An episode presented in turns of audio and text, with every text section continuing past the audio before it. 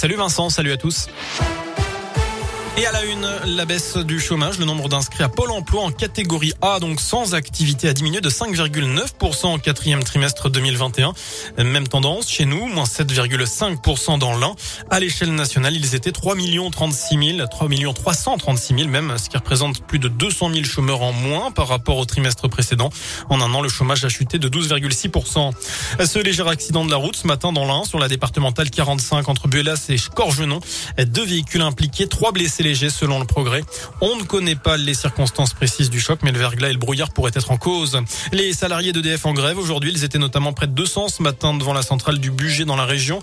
Mobilisation pour dénoncer la demande de l'État à EDF de vendre davantage d'électricité à bas prix à ses concurrents afin de contenir à 4% la hausse des prix de l'électricité pour les ménages et les entreprises. Les salariés craignent que cela mette en danger la santé du groupe. D'après la direction, 37% des salariés d'EDF sont en grève aujourd'hui à l'échelle nationale.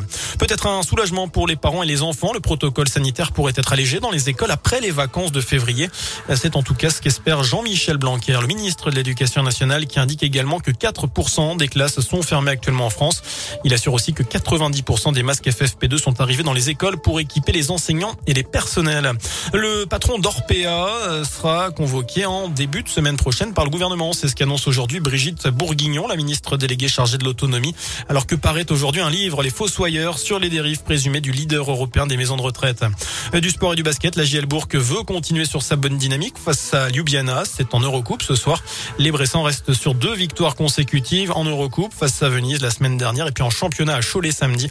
Euh, ce sera à partir de 20h. Enfin, en handball, les Bleus visent les demi-finales de l'Euro. La France qui est condamnée à ne pas perdre ce soir face au Danemark après la victoire de l'Islande contre le Monténégro.